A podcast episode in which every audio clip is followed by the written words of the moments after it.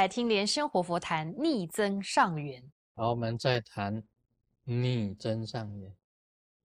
很多这个初皈依的弟子啊，他学习这个持咒啊，学习观想啊，学习入山摩地啊，禅定。也有这样子的经历，他的业力比较重啊，他念咒啊，Om Mani Padme Hum，Om Mani Padme Hum，他念一念，念一念呐，不知不觉当中啊，突然念出三字经。他说：“哎，我是要持咒啊，要念佛啊，怎么心中涌出来的全部都是三字经？”业障现前，确实的，有人呐是这样，有弟子跟我来信是这样子，他去拜佛，明明佛很庄严，佛很庄严摆在前面，他合掌恭敬合掌就拜下去，心里涌现的就是三字经，他说怎么办？很他心理上啊觉得是啊侮辱了这个如来。有啊，你们看信当中啊，啊，我看信当中啊，很多这种现象的。进到密坛要修法，居然涌现这个三字经骂所有的活菩萨，这是心魔啊，心魔有这种障碍很多的，有这种障碍出来，这个障碍出来怎么办？你照样啊，不把三字经啊当成一种侮辱。当成一种啊诽谤，或当成一种的那个被污染，你认为这三日经啊是很圣洁的，是很圣洁，是很超然的，要跨过去，不要去理会，你继续做你的持咒、大礼拜，做你的功课，不会去理他，不理他。不受他的干扰，要超越他，这个才是逆增上缘。假如你说：“哎呀，你产生恐惧了，我心里既然对活菩萨发出三字经的这个这个字出来，你去理会它，越缠就越紧，到时候你都不敢修法，不敢进佛堂。这个就是一种障碍嘛，一种业障的力量产生出来了。”这个时候，唯一的方法，不动，不理会，继续修持，然后把这恶念呢，认为不要去理它是恶的，反而认为这样子也好，也是善的，啊，完全不理会，久而久之啊，他就正常。这是以前呢。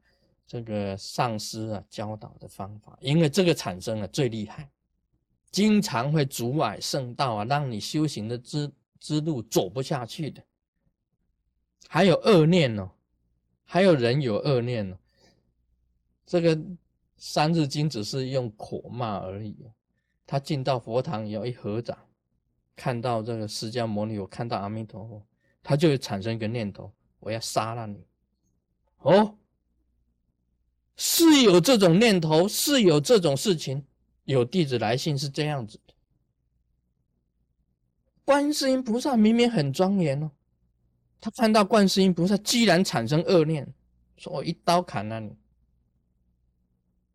这个就是一种障碍，这种念头产生出来不得了。但是呢，唯一的方法不动，也不要理会，继续做你的修行功夫。你不理他，自然他慢慢就远离。你越理他，就把你绑起来，你永远不敢再修法，永远不敢这样子做了。有的啊，弟子来信当中有产生这种现象的，这个都是业障现前，业障现前，不如意的事也会产生出来，也会业障现前，因为你业力比较重。所以在这个时候啊，以清净想，清净想就是说，任何一个念头都是清净的，都是虚无的，所有一切念，全部都是清净跟虚无的，念也是等于无念。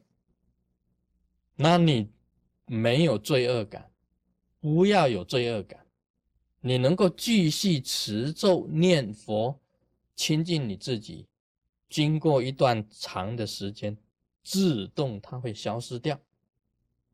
这就是你的逆增上缘，你认为这个就是你的逆增上缘，还是会往上走。有一天，这些恶念就会消除掉，变成善念现前。有弟子做观想，也是产生这个逆逆言出来，把观世音菩萨想到面前来，观想观世音菩萨，修观音法嘛，观想观世音菩萨。结果观世音菩萨都不是正面的，想出来都不是正面，想出来都是背面，而且是屁股。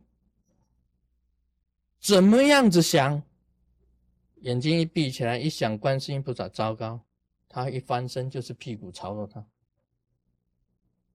无论如何都是这个念头。我当初我也是这样子讲，我说不要有不好的念，你现在产生不好的念了。没有关系，也不要把它想成不好的念，这是你的逆增上缘，就把那个屁股想成好的，想成好的也可以，也是观世音菩萨的一部分嘛，哪有什么不好呢？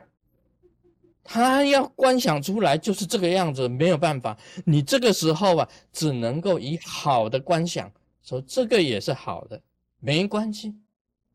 久而久之啊，做清净想，做神圣想，超越过去，逆增上缘，这个就是心魔啊，这个是心魔。